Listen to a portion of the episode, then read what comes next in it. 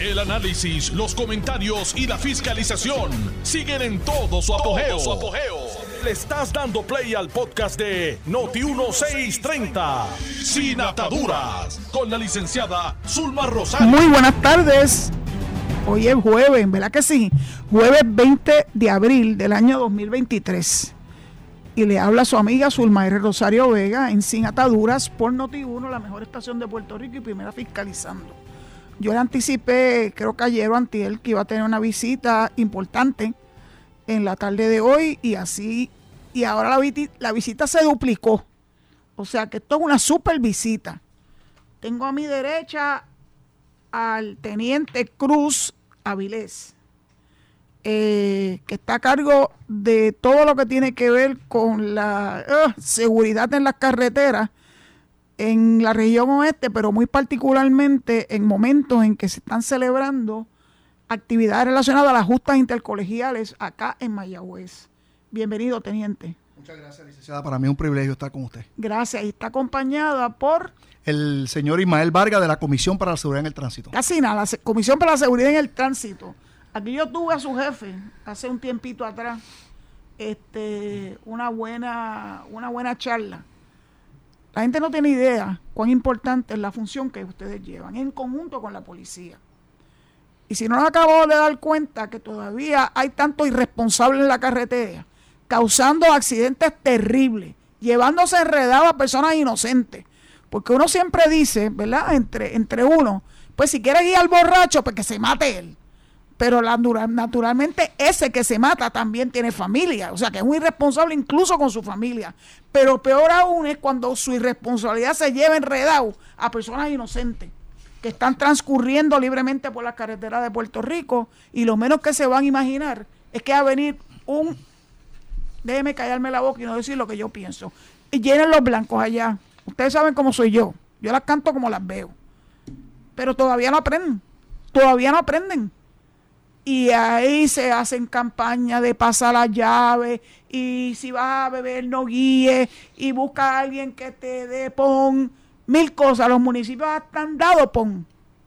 Y aún así la gente prefiere pasarse de listo y decir que eh, borracho como mejor yo guío ¿Cuántas veces ustedes no han escuchado eso? Pues yo quisiera que mis dos invitados de la tarde de hoy pues nos hablaran tanto de la, del proceso de cómo se va, cómo va a discurrir el tráfico acá en Mayagüez durante la justa y cómo la Comisión para la Seguridad del Tránsito va a llevar su mensaje eh, a estas personas irresponsables que todavía piensan que tener un carro es un derecho y que pueden hacer lo que les venga en gana.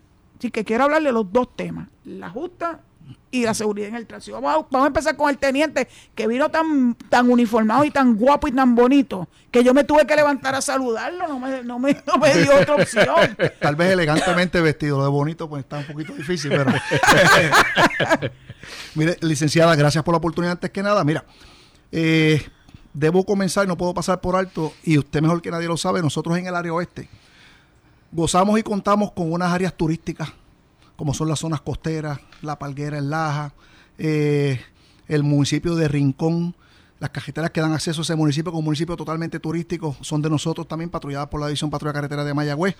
Eh, el área de restaurantes, hospedería, como es Joyuda. No me, deje afuera Cabo Rojo. por eso le digo. que yo vivo en el paraíso. las playas más bonitas. Ah, sí. Y yo con mucha humildad lo digo, me atrevo a decirlo, ¿verdad? Que me perdonen mis de verdad compañeros en la isla, pero son las del área oeste. ¿De dónde? Yo soy natural de Mayagüez. Ah, bueno, pues está bien. Es de, los de acá. Y toda la vida he gozado y disfrutado de esas playas. Mire. Y, ahora tenemos el balneario Boquerón nuevamente, que ya abrieron unas cabañas y próximamente el, administrador Orlando ya me manifestó en estos días que van a abrir creo que 45 o 50 cabañas más. más. que abran muchos más que eso, nosotros estuvimos allí dejando el pellejo, Así es. poniéndolas bonitas en marzo. Así es. Vamos a ver. Ese poblado Boquerón, que usted lo conoce muy bien. Nosotros, de por sí ya contamos con una zona que son visitadas no por miles, por, por, ciento, sino por miles de personas todo el año. Y más para la época de verano que ya se aproxima. Imagínese usted si esperamos mucha gente durante este, este periodo de las justas intercolegiales. Eh, ante esas circunstancias, nosotros delineamos unas estrategias y unos planes de trabajo para garantizar la seguridad vial. Sabemos que no solamente eh, las actividades deportivas, que son diurnas, eh, son bastante concurridas, pero me preocupan las actividades nocturnas. Va a haber tres tarimas en el casco urbano de Mayagüez con música urbana, música de reggaetón. Por consiguiente, muchas de las personas que vienen, en su mayoría jóvenes, ¿verdad? No, no son este, personas que le interese mucho el deporte, sino siendo honestos, que vienen por la música, este, el vacilón, qué sé yo. Y, la, y la bebelata, teniente, y la bebelata. Es así, lamentablemente. Entonces, ¿qué pasa? Usted menciona un factor bien importante que es la cuestión de los conductores ebrios. Nosotros tenemos un problema en Puerto Rico. Hoy nosotros nos levantamos con más cuatro fatalidades a nivel isla en comparación al pasado año, por consiguiente, y, pudimos hacer análisis a nivel isla ¿verdad? con nuestro director, el inspector González Montañez. Eh, número uno es el factor de, la velocidad, el exceso de velocidad y el factor del alcohol. En muchos de estos casos graves y fatales están ambos elementos presentes. Así que usted se puede imaginar. Eh, recientemente tuvimos un caso bien triste aquí en Mayagüez, en el área de la frente Mayagüez Mall, donde dos jóvenes a exceso de velocidad, eh, y eso se va a dilucidar en los próximos días en los tribunales, no quiero dar muchos detalles, impactaron unas motociclistas, provocándole la muerte a uno de ellos y el otro en estado de gravedad. De hecho, uno de los, de los jóvenes que atropelló los, los motociclistas estaba a la influencia de vida alcohólica. Eh, dada la circunstancia, esa es nuestra campaña. Comenzamos estos días una campaña de orientación, hemos estado en diferentes medios, universidades, las intercesiones, llevando propaganda en unión a la Comisión para la Seguridad en el Tránsito, que es nuestro aliado. Pero ya va a llegar el momento, ya los próximos días de mañana adelante, que viene el momento de, actuar de manera punitiva, porque no todo puede ser, ¿verdad? orientación aquellos ciudadanos que vengan al área oeste, bienvenidos sean. Necesitamos que nuestros comerciantes, nuestros empresarios eh, hagan su agosto, ¿verdad? Durante estos días, pero que lo hagan de manera responsable, que no pierdan de perspectiva la cortesía en la carretera, pasen la llave. Yo estoy seguro y convencido de que uno no lo invitan por una actividad de un día para otro. Uno programa antes, regularmente, o, y previamente puede hacer los ajustes para tener un conductor que no beba. Eh, esa campaña que usted mencionó ahorita por año pasa la llave. Eh, miren, en Puerto Rico tenemos Uber, en Mayagüez hay taxi, tenemos amigos, familiares que hagan las gestiones para que no conduzcan bajo la influencia de la cola. Aquel que sea detestado en estado de embriaguez, no va a haber tolerancia en ese sentido. ¿Cómo se está manejando la responsabilidad de los que le venden las bebidas alcohólicas?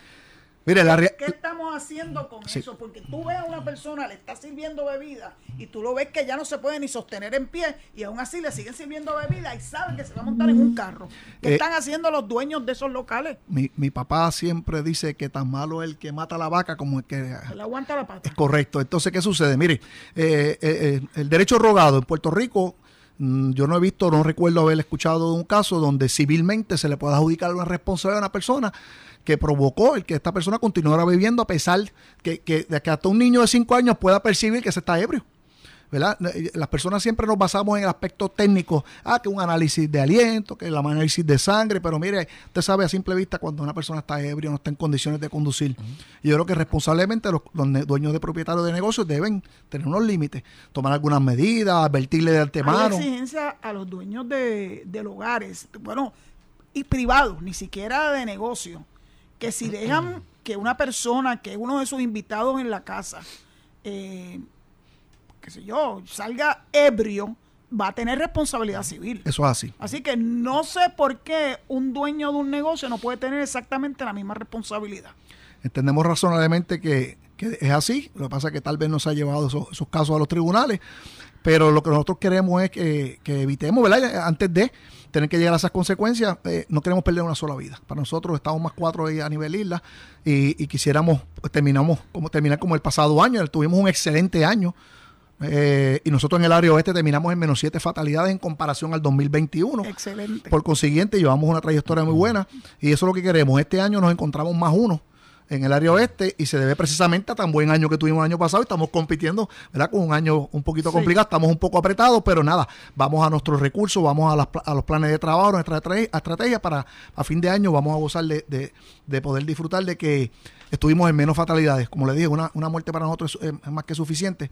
Vimos el caso triste de la joven Laura recientemente aquí en el área oeste, hace un par de años atrás, que perdió una extremidad, una pierna, como consecuencia de un irresponsable que iba en estado de embriaguez. De hecho, esa joven estaba allí detenida con su familia porque otro ebrio ya la había chocado. Y entonces, minutos después, viene este otro caballero y ese caso está para, efectos de sentencia. Me parece que hay una sentencia pendiente porque he visto rótulos en las carreteras pidiéndole al juez que está a cargo de ese caso. Yo nunca había visto esto en diantre. Yo llevo 43 años de abogada. Nunca había visto rótulos requiriéndole que un juez sentenciador sea justo al momento de imponer la sentencia están enviando un mensaje, licenciada. resulta que yo conozco a ese juez. y este servidor también. Nosotros tuvimos un caso bien triste y lamentable en el 2019, un compañero de nosotros trabajando, el agente Jesús Valentín Belén, que fue atropellado por un conductor ebrio y quedó encamado en unción de rueda de por vida. Este, y, y, no queremos, ¿verdad?, que personas otras personas pasen por lo mismo. Eh, o en un hogar puertorriqueño enlutecido, y menos en una época de, de, disfrute.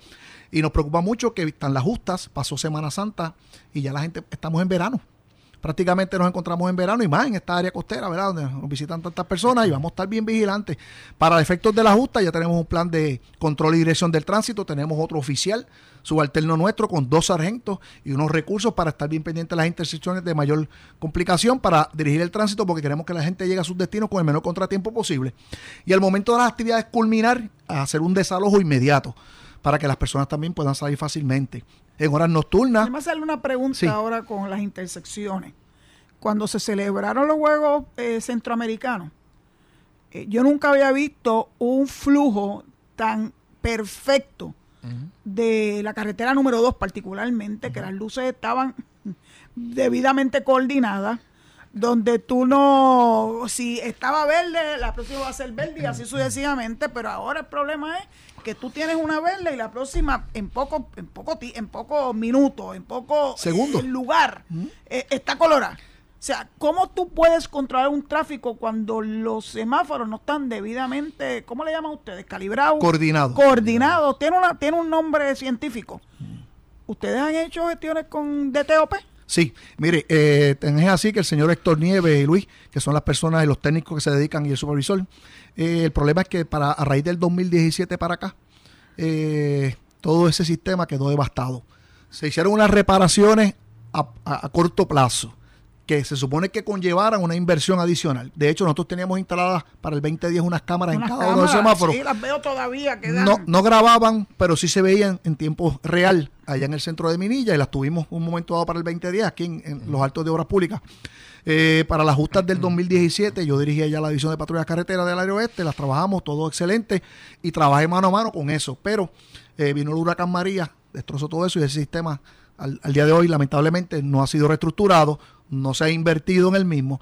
Y los muchachos de obras públicas, quienes nos ayudan increíblemente, pero están día tras día escuchándome a mí, llamándolo, decir, tengo los problemas con los semáforos tal, tal y tal. Ahora me van a escuchar a mí también. Porque pues yo transcurro por estas carreteras, yo vivo acá. Eso es así. Y usted puede ver que, que Mayagüez no cuenta con un puente que nos pueda facilitar y evitar estas intersecciones. Tenemos, tenemos 22 semáforos en la carretera número 2 solamente. Y de aquí a San Juan, desde Boquerón a San Juan hay 75. Mire para allá. Yo los conté. Así es. Porque, pues, mientras no se, se haga esto un expreso. Necesitamos un elevado, sí. Se quedó corto en dónde? En hormiguero. Correcto. hormiguero. Correcto. De hormiguero para acá es un verdaderamente un dolor de cabeza. Y hay una gran necesidad de esos efectos. Este, esperamos en Dios, ¿verdad? Que todo fluya bien durante los, eventos de la justa. Y ante esa situación que usted menciona, pues tenemos que utilizar los recursos humanos. Y vamos a tenerlos de día y de noche en unas intersecciones que tenemos identificadas ya, además mayor flujo vehicular, para que la gente pueda salir y entrar fácilmente y llegar a sus destinos con el menor que Dios proteja a nuestros policías que están ahí dando la batalla todos los días para protegernos a nosotros, al público, al pueblo vidas y propiedades. Tienen que, tienen que hacer un trabajo extraordinario, pero el pueblo tiene que hacer la parte que le corresponda. Ustedes solos no pueden hacer esto. Así es, agradecido por eso. Mire, en cuanto a las actividades en el casco urbano de Mayagüez, que el ciudadano sepa que va a haber un sinnúmero de efectivos de seguridad también. Nosotros traemos recursos, tanto del área de Mayagüez como el negociado de patrulla carretera de toda la isla, de todas las divisiones y los distritos. Eh, en el casco urbano de Mayagüez van a haber eh, tres tarimas, en cada una de ellas va a haber servicio de emergencias médicas, ambulancias, ya sin nada. Ah, tanto del departamento del privadas como del manejo de emergencia estatal en la avenida Alfonso Valdés, que es la que pasa frente al recinto universitario de Mayagüez, la cervecera de Puerto Rico, esa va a estar cerrada, solamente va a ser utilizada por vehículos de emergencia. Ah, qué bien. Porque para poder movernos eh, rápidamente en caso de que surja alguna situación y haya que transportar o trasladar a algún paciente. Esperamos que no sea así, ¿verdad? Este, pero regularmente en este tipo de actividad los mayores personas que requieren de emergencias médicas son intoxicación. Abusan de la, de la bebida alcohólica. Muchos muchachos jovencitos que no tienen tolerancia, no han creado tolerancia al alcohol tampoco, y pues este, la ignorancia es atrevida. Eh, vamos, aparte de eso, vamos a tener como un hospital eh, provisional en la plaza de recreo, donde va a haber personal médico, enfermeras y demás, eh, para que podamos movilizarnos, ¿verdad? En caso de que surja alguna situación, y ya tenemos identificados los hospitales del pueblo, que son los Clínica Doctor Perea, San Antonio, tenemos la Yagüey, y en caso de que surja una situación de mayor envergadura, que requiera de, el, centro médico. el centro médico de Mayagüey, va a ser transportados también las ambulancias escoltadas por personal nuestro en motociclistas. Ustedes van a tener estaciones para medir este alcoholímetros, como le llaman ustedes, el alcohol en, la presencia de alcohol en los conductores. Qué bueno que me pregunte eso. Mire, que el ciudadano sepa que sí. Me alegro. Yo voy a tener tres unidades móviles acá, ya fueron autorizadas por el negociado de la policía, el señor comisionado, con quien estuvimos el lunes de la tarde haciendo la exposición y la presentación de nuestro plan de trabajo y quien lo aprobó. Eh, vamos a tener una en, la, en el área del litoral, vamos a tener una en la cajetera número 2 y vamos a tener una en la cajetera 100 y el área de Ponce consiguió una para la 116 jurisdicción de Guánica. Muy bien, fíjense. Ustedes dirán, pero ¿por qué lo dicen? Porque entonces la gente está sobre aviso, lo tienen que decir por cuestiones legales. Correcto. Hubo casos en los tribunales en Estados Unidos y en Puerto Rico que requieren que si abre ese tipo de actividad se tienen, se tienen que anunciar. Así que no hay muchas carreteras alternas a esa ruta que usted acaba de mencionar. La 100, que es la carretera principal que te llega hasta desde Mayagüez hasta Cabo Rojo, desde Hormiguero hasta Cabo Rojo. La 116, que es la que cogen desde Guánica hasta acá, empatando con la 101, que es la que llega hasta Boquerón. Entonces la número 2, naturalmente, y el litoral, definitivamente. Así, que en guerra avisada muere menos gente. Pórtense bien, beban con moderación, disfruten de su actividad y lleguen a sus casas, por favor. No enlutezcan a su familia. ¿Qué necesidad? Me gustaría escuchar algo de la Comisión para la Seguridad en el Tránsito. Vamos a ver. Yo sé que han, puesto unos, anuncios bien impactantes. Gracias por la invitación. Este, mi nombre es Ismael Vargas, coordinador de la Comisión para la Ciudad en el Tránsito. Nosotros estamos ubicados en San, en Germán, cubrimos el área suroeste de Puerto Rico.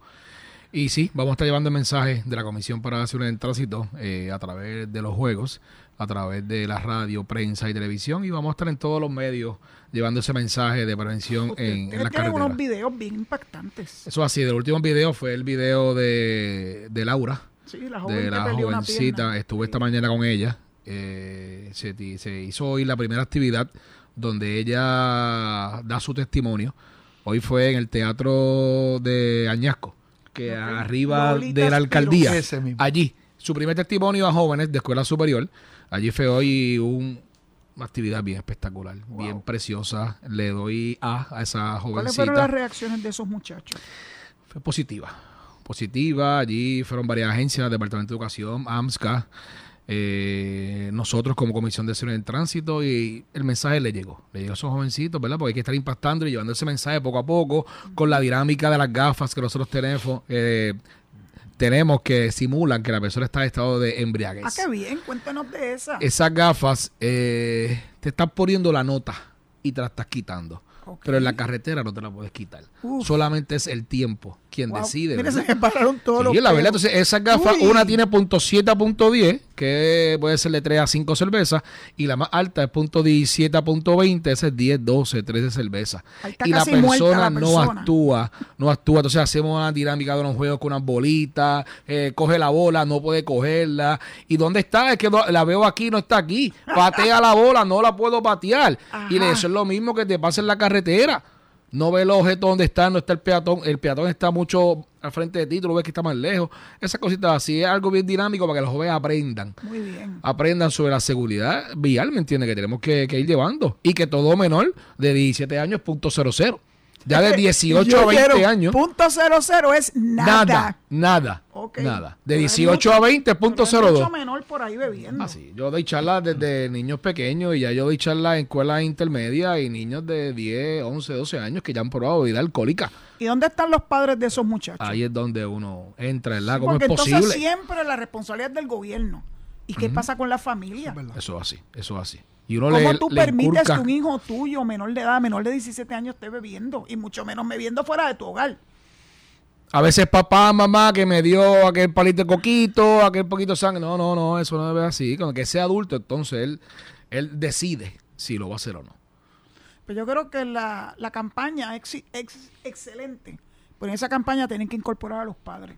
Yo creo que los padres están empezando a dar esta impresión por no decir esta certeza de que ellos mismos son los que le inspiran a sus hijos a ver, porque a lo mejor lo que son son unos bebones en su casa. Y los hijos aprenden por modelaje. Por eso piensa en las consecuencias en nuestra campaña. Piensa en las consecuencias, conductor. Piensa en las consecuencias, padre. Piensa en lo que puede pasar. Analiza, siéntate. No, no puedo. Pasa la llave. Conductor designado. O sea, hay muchas alternativas, como dice mi, mi compañero. ¿Sabe? Pero piensa en las consecuencias. Llevar a padres que han visto a su hijo, si tienen suerte, eh, pasar por el vía crucis de, una, de un proceso judicial y que termine encarcelado. ¿Han mm. tenido la oportunidad de coger algún padre o alguna madre que sean, ¿verdad? Que den un testimonio de lo que siente un padre cuando ve a su hijo siendo encarcelado eh, por haber hecho uso excesivo de, la, de las bebidas alcohólicas y se han llevado enredado a alguien? ¿No lo han considerado? Pero puede ser bueno, la voy a llevar sobre la mesa. Voy a llevarse al director ejecutivo. Los padres tienen que asumir responsabilidad. Hoy yo vi una madre, la madre de Laura, Pérez Hernández decirme, eh, diablo, me siento, perdón por la palabra, eh, me siento orgullosa, me siento, wow, como y las lágrimas se le salían. Eh, no pensé que ella fuera actuar, y fue la primera vez que ella habló a un escenario así y se expresó súper bien. Y un lamentable choque de tránsito que hubo que mi compañero Alberto habló sobre esa situación. Dos conductores estaban de embriague.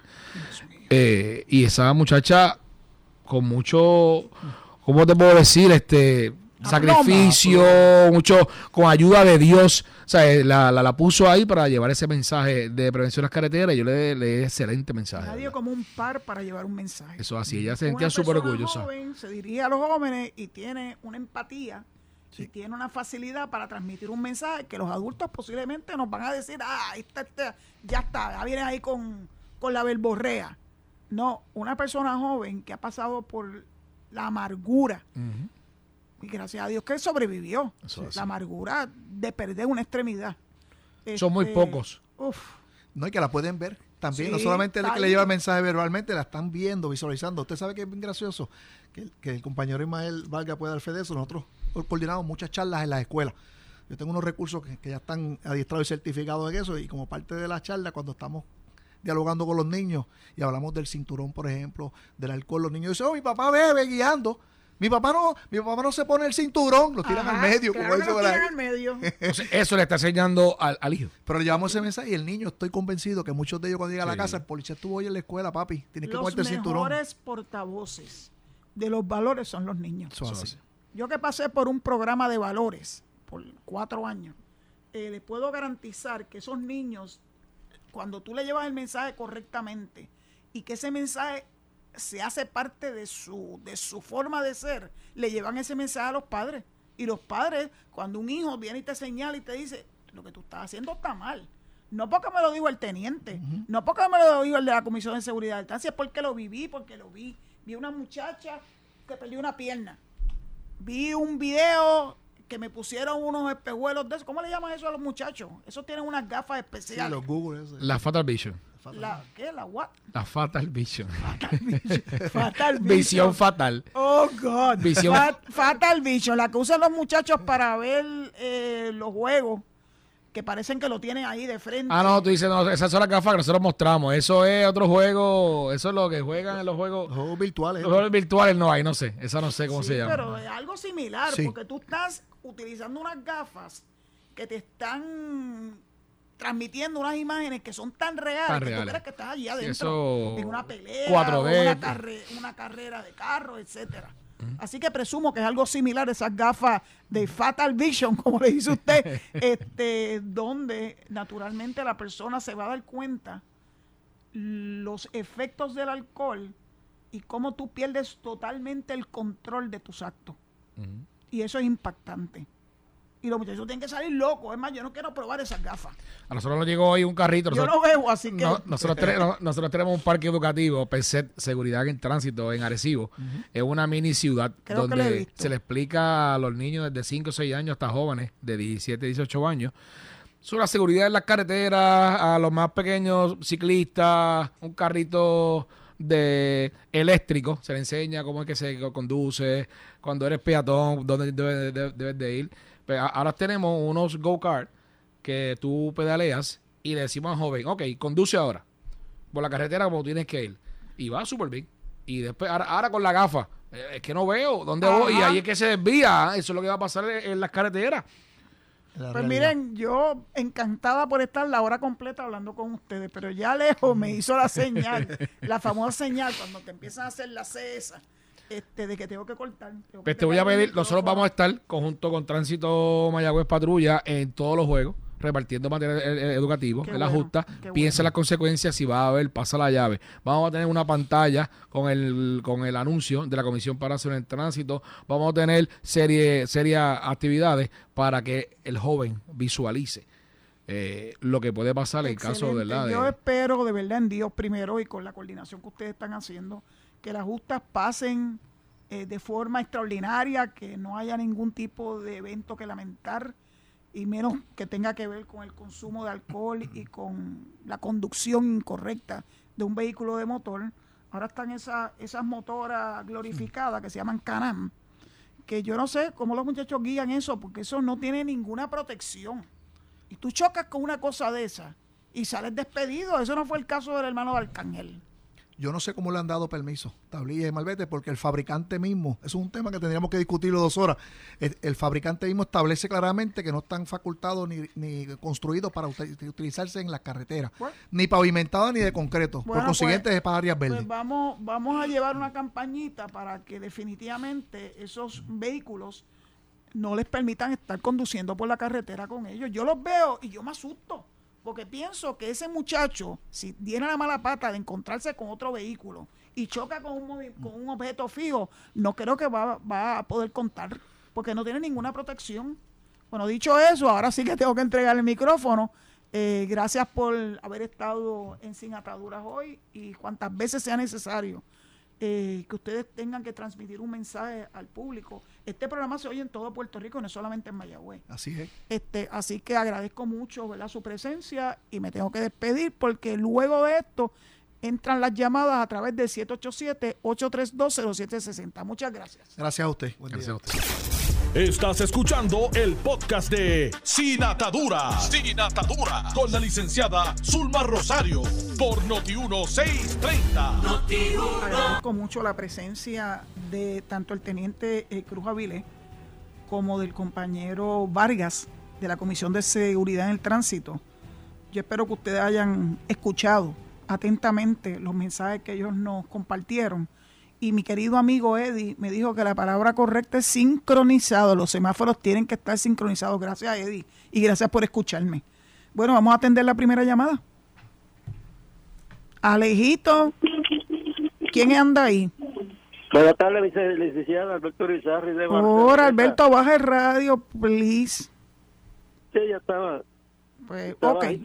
Adelante, no, tiene que estar totalmente apagado porque si no, oigo, oigo este, el terrible ruido que la distorsión que causa. Eh, estuvo, muy bien esa esa entrevista a esas dos personas. Pero necesario estoy llevando, llevando también porque yo estoy llevando una reclamación en administración de veteranos por mi condición de mi oído izquierdo que que me ha dado me dio titis media perforación del tímpano y tinnitus que en, cuando estuve en el ejército y por las noches muchas veces no me deja dormir bien por los silbidos. Uy. Eh, yo, yo tengo 20% de compensación por, por esas condiciones, entonces estoy reclamando por eso también de que no me dejan dormir, entonces de veterano me dieron un referido a, APS de Manatí. Yo no sé por qué fue, pero me, me lo dieron para allá pero yo lo llamo, yo no, yo lo llamo por eso, licenciada. Es que cuando fui a la cita en Manatí, recibí una grata sorpresa. Pues el doctor que me que me atendió fue el amigo de Quique Cruz y que y que es psiquiatra, el doctor, el, el ex secretario de salud, Lorenzo González Feliciano. Ah, María, qué interesante, a quien conocí muy bien, sí, qué bien. Sí, entonces entonces, entre otras cosas, ve, yo le dije eso, que de lo, oído, que a, veces no me dejan dormir bien por la noche porque me mandaron para ahí, pues entonces yo le hice las cuantas preguntas a él, le, dije que, que, que no, no, no pregunta, le dije yo que fue secretario de salud, entonces me dijo, sí, bajo, bajo Wanda. Entonces le dije también que... No, él fue secretario de salud antes que Wanda. Sí, pues yo lo conocí, yo lo conocí y yo no estaba cuando Wanda. Sí, claro, también le dije que cuando estaba con Kika Cruz en, en B como panelista, que yo lo escuché, lo, escuchaba siempre y que y que eh, y que eh, era un buen panelista. Entonces, y me, muy atento con, con uno y eso, y muy muy buena persona él. ¿Te sentiste, bien, te sentiste bien atendido? ¿Perdón? Que te sentiste bien atendido. Claro, y fue una, gran, una grata sorpresa porque yo que iba a pensar yo que me, iba a, pues yo espero yo espero que esa sorpresa se traduzca en una mejor salud para ti que te lo merece. Y, gracias por tu llamada Alberto. Espero siempre salud y bendiciones para ti. Casi igual. Vamos a la próxima llamada Alejo. ¿quién, quién está ahí? hola. Mira quién está por ahí. Hello. ajá Suéltalo, habla. Licenciada, ¿cómo está? Habla, mi corazoncito. Mire, saludos. Riverita de Conérico. Pues sí, yo lo sé. No hay nadie igual. Me encantó la entrevista, pero, ¿verdad? La policía, este, hay que darle más herramientas. Y eh, aquí, aquí, en el estado de Conérico, al que cojan borracho porque esa es la palabra, borracho. No se le puede eh, ponerle este, palabritas bonitas, borracho. romantizarlo. o en cualquier sitio va preso. Porque el policía aquí tiene poder. Y entonces, después que vaya preso, eh, lo llevan delante de un juez y después eh, lo meten preso y después cuando salga tiene que coger una casa y la tiene que pagar los individuos. Muy bien. No es el gobierno que paga eso. Y entonces, en Puerto Rico, tantos programas que hay de televisión y radio no llevan para orientar al pueblo puertorriqueño de que, oiga, ¿y qué van a hacer con las drogas? Porque hay muchos que están guiando con drogas, la marihuana esa que la quieren legalizar. ¿Qué van a hacer con eso? Que eso es peor que con. ¿Qué van a hacer con ese asunto? Porque aquí que cojan aquí que cojan en drogado, en marihuanao o como sea, va preso. Pero allá en Puerto Rico le pasan la, ¿sabes? La manita. Eh, como siempre, el policía no puede hacer más, el policía tiene las herramientas cortas, pero que el gobierno tiene que ser más agresivo con esa individuo que están eh, la ley y hasta matando gente, porque el que guíe borracho es como tener una ametralladora en las manos. Eso es así. Yo, gracias a mi Dios, yo no tomo. Y yo creo que mi surna Rosario, yo. Pues somos, somos dos. Sí. Yo no le veo la tostada a la bebida. hace un daño terrible. Como yo, no le, yo no le veo ninguna emoción a la bebida, pues no bebo. Yo como. Eso sí, yo como, pero no bebo. Gracias, Pule, que cuando vaya a Puerto Rico, ah, le prometo llevarla a un restaurante. Vamos a comer lechón con cuero. Ah, María, Dios mío, no me hagas Se te hizo la boca agua, ¿verdad? Un abrazo, Riverita, y gracias por llamar. Un abrazo, Dios la cuide mucho. Saludos, Alejo, Dios te cuide. Te dice que Dios te cuida a ti también. Vamos a la próxima llamada. Amén. Gracias, gracias, Riverita próxima llamada. Saludos. Al saludo. Vázquez de Bayamón. Me sonaba mi amigo Vázquez de Bayamón. ¿Cómo estás? Bastante bien todo. Poco a poco voy reconociendo algunas de las voces. No siempre las puedo reconocer, pero eh, eh, algunas las reconozco. Sí, a veces uno se confunde con las voces, dependiendo cómo esté la transmisión de la tecnología. Pues, ¿cuál es tu aportación en la tarde de hoy? Yo, a mí Riverita me, me, leyó la mente. Aquí hay leyes que, que mencionan que cuando una persona está en estado de, de, de, de, droga, eh, lo, me imagino que lo llevarán a algún centro de CDT a, sacarle sangre o algo, ¿verdad? Porque esa ley está. Sí, eso está. Sí, pero aquí no la ejercen. Bueno, yo, he visto yo creo, yo creo que los y abre los cristales y sale su Yo creo que aquí hay un, hay un problema, Vázquez. Las leyes están, los policías intervienen y lamentablemente cuando esos casos llegan a donde tienen que llegar, que a los tribunales, pues entonces salen bien. por tecnicismo, etcétera, etcétera. Eh, es muy triste porque personas que salen, ¿verdad? Por la vía ancha, como decimos ahora, eh, se pueden convertir en, en, un objeto peor, peor del que lo llevó al tribunal inicialmente. Porque entonces van este, ufanados, se sienten que son los reyes del mundo y mira lo que pasa terminan matando a gente. en las redes sociales de un muchachito que estaba restando la autopista en, horas de la noche, que a veces vienen gente hasta con las luces apagadas. Sí. Lo hubieran hecho canto por si, si, si Dios, Dios, Dios, Dios, lo cuidó, porque en ese momento no había mucho tráfico, pero estaba retando, retando la, la en, un estado catastrófico, digo yo. Yo he tenido situaciones eh, en la autopista te puedo hablar de un incidente hace como tal vez cuatro años, donde iba, ¿verdad?, discurriendo por la autopista y de momento se para el tránsito, pero en seco. Y dije, pero por qué se está parando el tránsito si yo estoy viendo hacia el frente y no hay problema? ¿Sabes lo que hacían? Los de al frente paraban el tránsito para que otros pudieran entonces echar carrera delante. Ah, sí. Una cosa terrible. Bueno, yo me paré en la estación de Salinas, de la autopista, para indicar lo que estaban haciendo esa muchachería. Una cosa verdaderamente atroz. Sí, no, yo le voy a decir a doña Zulma, aquí va a haber que tomar medidas en cuanto a eso, porque se le está dando mucha licencia a muchos jóvenes que no respetan las leyes de tránsito, no respetan al, al, al, otro conductor que va al lado de ellos, le tiran los carros encima, a veces se, se paran en el mismo medio para...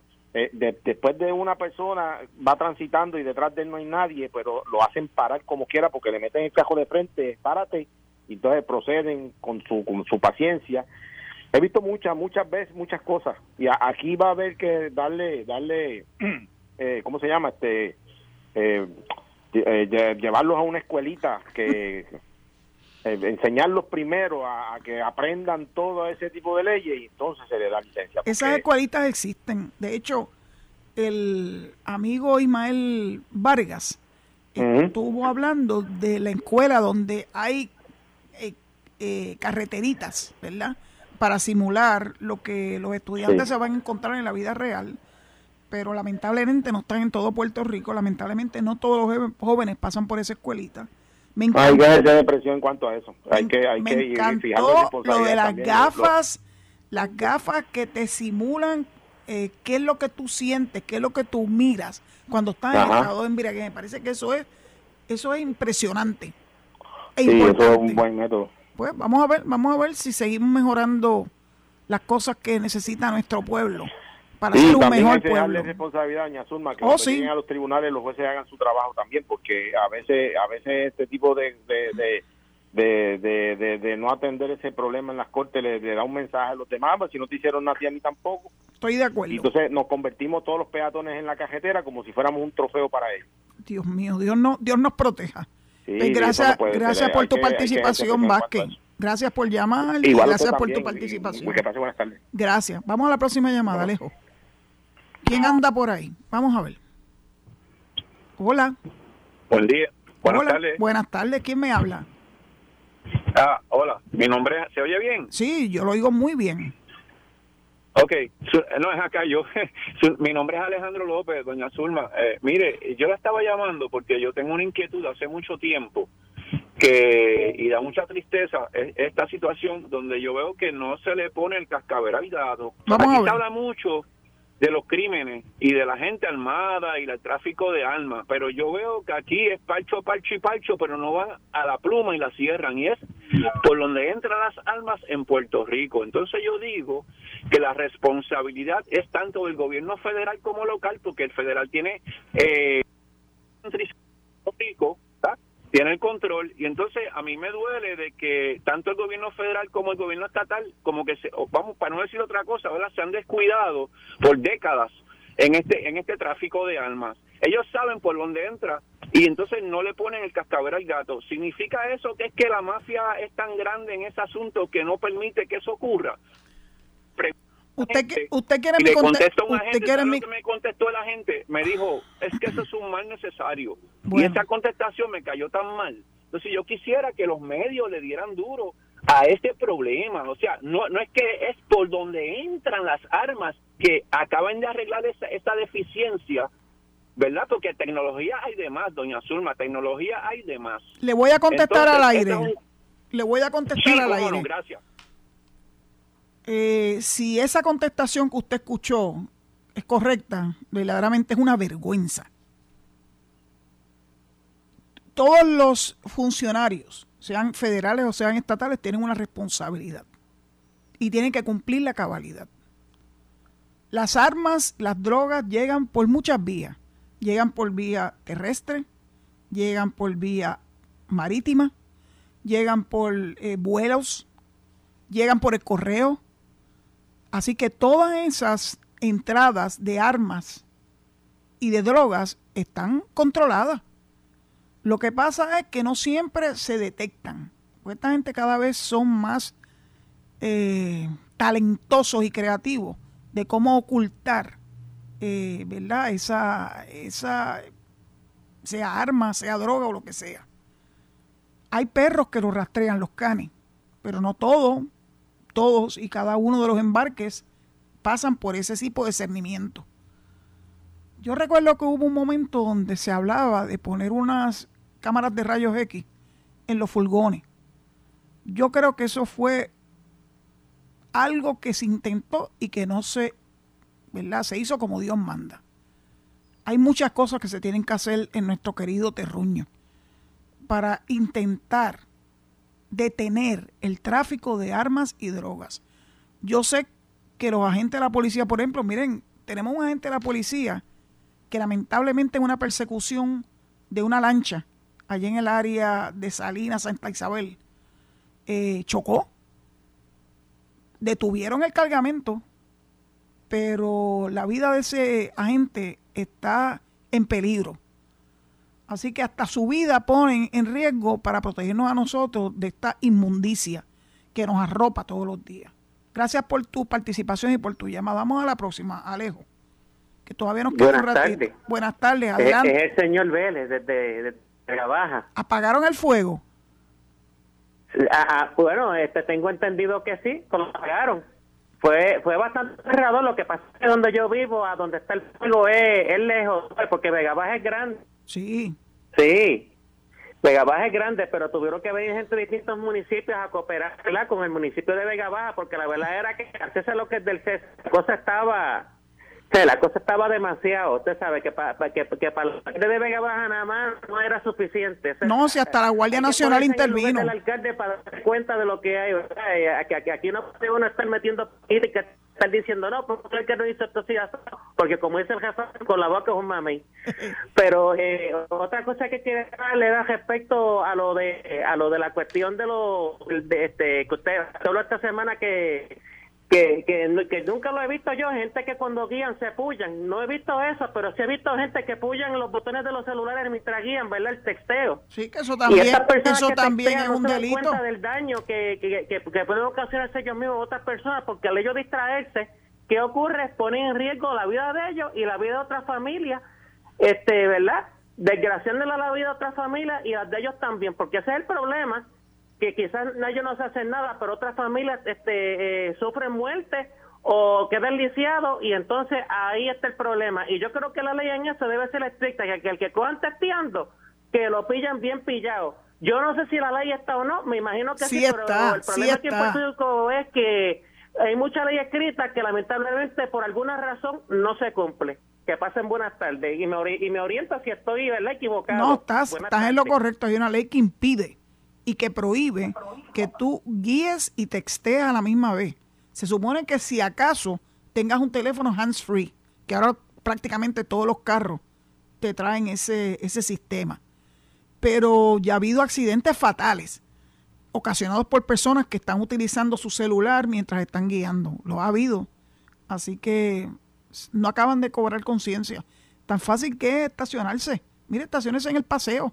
Y si quiere ¿verdad? Este, recibir una llamada o un texto y contestarlo, pues hágalo parado en el, en el paseo, pero no mientras estás conduciendo. Pues vamos a la próxima llamada, porque de verdad que son cosas que uno piensa cuántos insensatos hay en, ¿verdad? en las carreteras. Próxima llamada. Buenas tardes. Buenas tardes. Ahora Willy de Bayamón. Adelante, mi amigo de Bayamón, el pueblo del Chicharrón. Mire, estaba llamando porque yo vivo en el área de Guaraguao. Ajá. Y la verdad que aquí parece como si no hubiera ley. Vemos continuamente un montón de muchachos este en motoras. Lo primero es sin casco. Sí. No utilizan el casco protector. Y segundo, es haciendo lo que llaman eh, Willy, Willy. Eh, o sea, corriendo en una sola goma. Y entonces es como un desafío continuo a la autoridad. Y uno nunca ve, lamentablemente, uno nunca ve a una patrulla, ¿verdad?, que pueda detener a estos individuos. Y eso es, eso es como vivimos sin ley.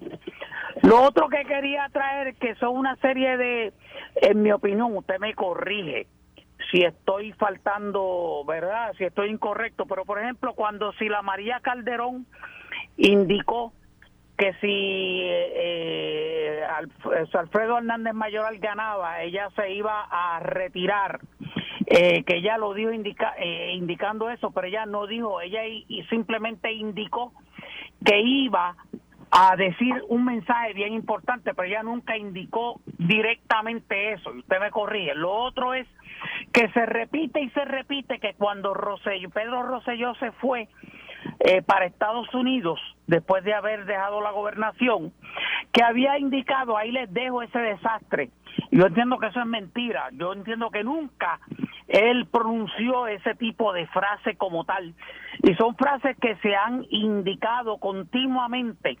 Y cuando a mí me dicen eso, yo digo, bueno, ahí te dejo ese desastre, te dejo el supertubo, te dejo el centro de convenciones, te, te dejo el choliseo, el tren urbano, la de salud y un montón de obras eh, monumentales que son obras grandes que se hicieron el gobierno de Puerto Rico que no fue perfecto el gobierno de él, pero obviamente desde, entiendo yo que desde Luis Muñoz Marín no ha habido otro gobernante que haya hecho tanta obra como la hizo Pedro Rosselló.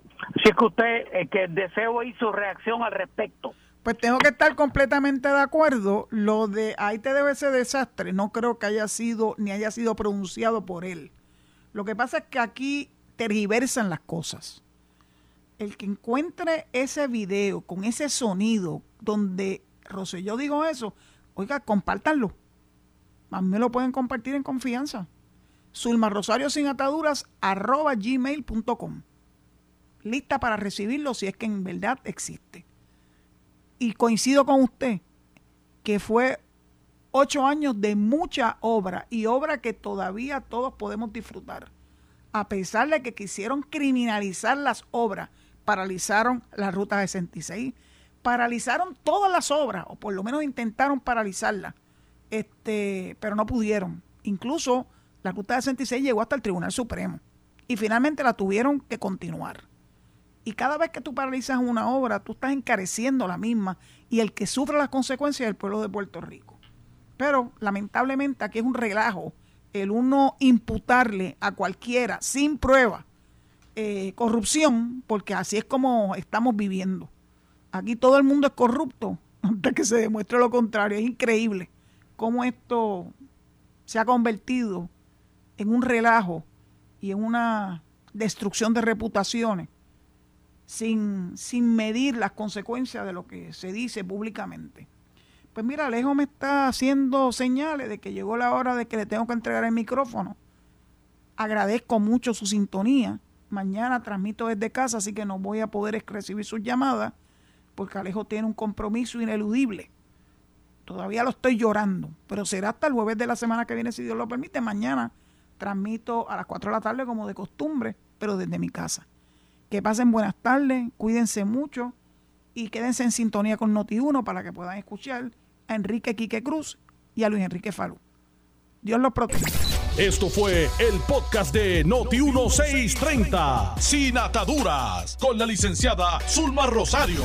Dale play a tu podcast favorito a través de Apple Podcasts, Spotify, Google Podcasts, Stitcher y notiuno.com.